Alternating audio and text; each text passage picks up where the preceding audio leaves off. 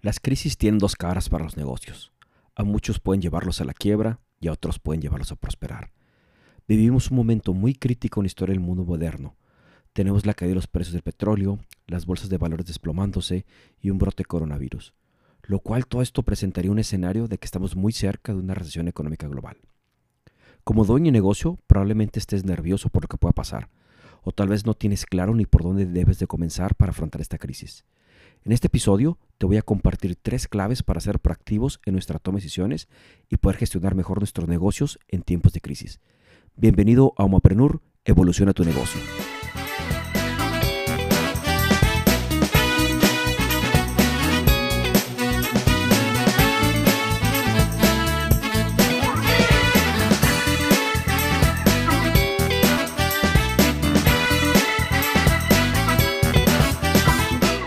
¿Qué tal, Homoprenurs? Es un placer saludarnos en este nuevo proyecto. Yo soy Juan José Cervantes y a manera de contexto te platico que había estado preparando material eh, pensando precisamente en cómo ayudar a crear, desarrollar y fortalecer a nuestras pymes.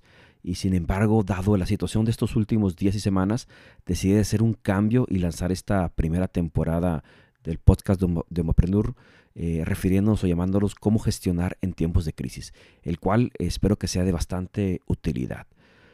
Pues muy bien, eh, hay tres aspectos claves que debemos de atender en estos momentos de crisis. Eh, toda esta información está basada de alguna manera en el libro de Gestionar en momentos de crisis del autor de Ichak Adises, el cual te recomiendo eh, que lo consultes por ahí. Y bueno, los aspectos a considerar son tres principalmente. El primero, evaluar nuestro flujo de efectivo. Como segundo, fortalecer nuestra cultura organizacional. Y un tercero sería explorar nuevos modelos de negocio.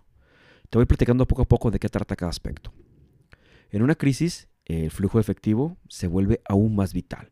El flujo efectivo es la sangre de nuestro negocio, ¿sí? es el dinero que tenemos disponible para hacer uso de él.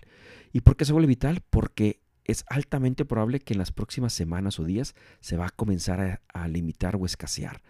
Entonces es muy importante que a partir de este momento comiences a conservar ese efectivo y también empecemos a, eh, de alguna manera, generar estrategias para reducir eh, los gastos.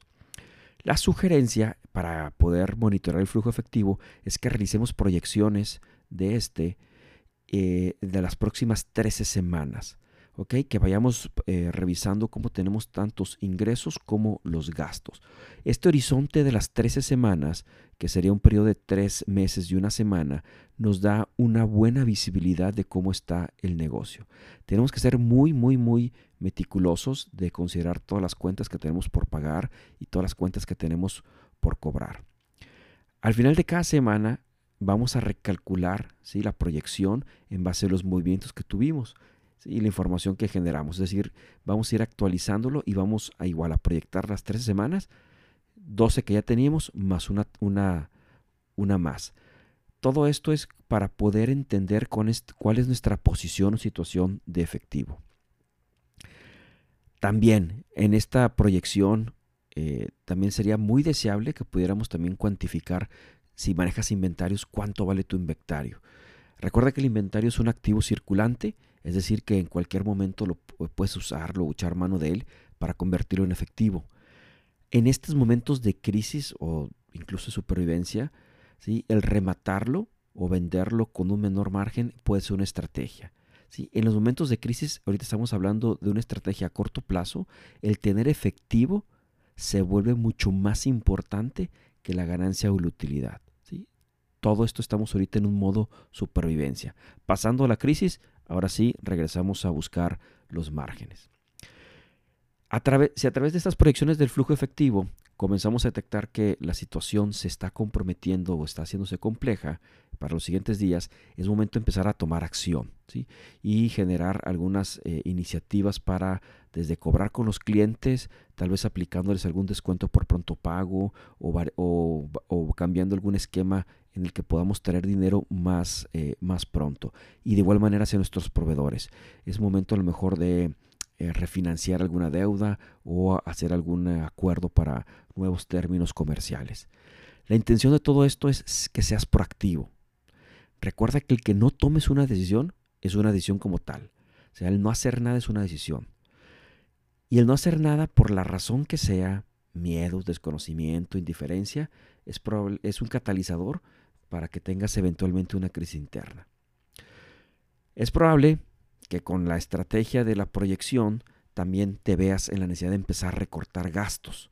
Entonces aquí es donde debes ser muy cuidadoso y cuando lo hagas busca de primera instancia fortalecer tu cultura organizacional, que sería el, punto número dos. Cuando llegues el momento de recortar, ¿sí? no despidas gente por despedir. ¿sí? Es importante recortar gastos, pero cuando vayas a tocar las nóminas o a la gente, es importante que lo hagas pensando primero en recortar aquellas eh, posiciones o aquellas personas que no han agregado valor o que no, que no agregan valor. Cuando entres en este momento, a lo mejor te dirás, híjole, a lo mejor esta persona lo debí de haber eh, suspendido tiempo atrás. Y a veces cuando los negocios pues eh, hay ese flujo efectivo o están en una zona muy cómoda, pues probablemente mantenemos a la gente no productiva. Y es hasta cuando suceden las crisis, es cuando a lo mejor em, eh, empezamos a hacer esta limpia y nos podemos ahí medio reprender de por qué no lo hicimos en el pasado. Como te recuerdo, es importante que no despidamos por despedir. Si esto fuera, si, este ejercicio de despedir fuera una dieta, se trata de perder grasa, no músculo. Si empezamos a despedir a la gente valiosa, es decir, al músculo de la organización, solamente para poder dar el número y estar eh, financieramente más, más esbelto, estamos condenando de alguna manera a la organización. Pregúntate cuánto te costaría contratar y capacitar ese personal más adelante, si ya cuando la crisis haya pasado. Entonces hay que conservar a los activos, los recursos humanos, para cuando los tiempos cambien, pues estemos listos de poder encaminarnos rápido. Estarás tal vez de acuerdo conmigo que uno de los retos más difíciles que tenemos en el día a día, en una situación normal, es el construir una cultura organizacional muy sólida. Y esto, es, y esto es algo muy fácil de perderlo y más cuando estamos en un momento de crisis. La idea de construir una cultura eh, de confianza y de respeto se vuelve muy, muy indispensable, ya que vamos a estarnos apoyando mutuamente para salir a combatir al enemigo, por ponerlo de alguna manera, que en este caso es la crisis o la recesión global. Entonces es muy importante que estés fortaleciendo los mensajes del gran propósito, de los valores que, comparten y cómo tu gente es parte y pieza fundamental de esa organización y que juntos van a salir adelante. Una alternativa para mantener esta cultura organizacional lo más intacta posible y en su momento, volviendo al tema, si tienes que reducir un poco la nómina, es que pongas a lo mejor la organización en un modo de hibernación. Así como los osos hibernan en temporada invernal, o sea, el oso al no tener alimento que esté tan disponible, pues se duerme, baja su metabolismo, pues lo mismo podemos hacer el negocio. Al no tener las mismas entradas de dinero, pudiéramos poner a nuestros colaboradores tal vez a una jornada de trabajo reducida y pagar en esa proporción. Todas estas recomendaciones que te hago hay que validarlas muy bien, eh, pues obviamente para que no hagamos nada que sea eh, ilegal o que esté, o que esté fuera del marco de la, de la ley laboral correspondiente a tu ciudad o a tu, a tu país. Ahora bien, si ya cubrimos el paso de tener muy claro dónde estamos en nuestro flujo efectivo y estamos fortaleciendo nuestra cultura organizacional, ya pudiéramos dar el paso de empezar a innovar. Como bien estos momentos es probable que los colaboradores sientan como que, no, como que tienen tiempo libre y el cual es un buen momento para que repensemos ¿sí? cómo podemos hacer este negocio diferente. Y es momento de explorar nuevos modelos de negocio, maneras de hacer el producto o entregar nuestros servicios. Las crisis de alguna manera nos obligan a también sacar lo mejor de nosotros y capturar esas oportunidades. Como bien dice el dicho, si queremos resultados diferentes, pues hay que hacer cosas diferentes.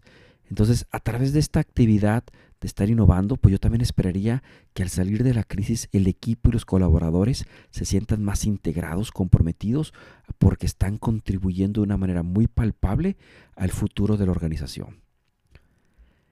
En los siguientes episodios te voy a estar compartiendo detalles y estrategias muy puntuales sobre cómo llevar a cabo de manera táctica cada uno de estos tres factores que te estuve compartiendo. En resumen, para ir cerrando este episodio de cómo podemos pasar de la supervivencia a la prosperidad, quisiera resumirlo en tres eh, puntos. El primero, en el corto plazo, el juego se llama conservar el efectivo Y aquí hay que hacer estas proyecciones del flujo efectivo para saber dónde estamos y también empezar a recortar gastos. Como paso número dos, si vas a despedir gente, comienza con la no productiva. Quédate con los activos humanos más valiosos y entra en modo hibernación si fuera necesario. Y como tercer paso, fortalece la cultura organizacional en tus mensajes y a través de tus acciones. Es decir, el que le delegues y empoderes a que tus colaboradores innoven y propongan nuevas maneras de hacer las cosas. Recuerda que en una situación de crisis debemos de preservar todas nuestras fuerzas y en el caso de los negocios las fuerzas son flujo de efectivo y gente. Muchas gracias por escucharme. Mi nombre es Juanjo Cervantes. Espero que esto te haya sido de utilidad y nos vemos en el siguiente episodio de Homoprenur. Evoluciona tu negocio.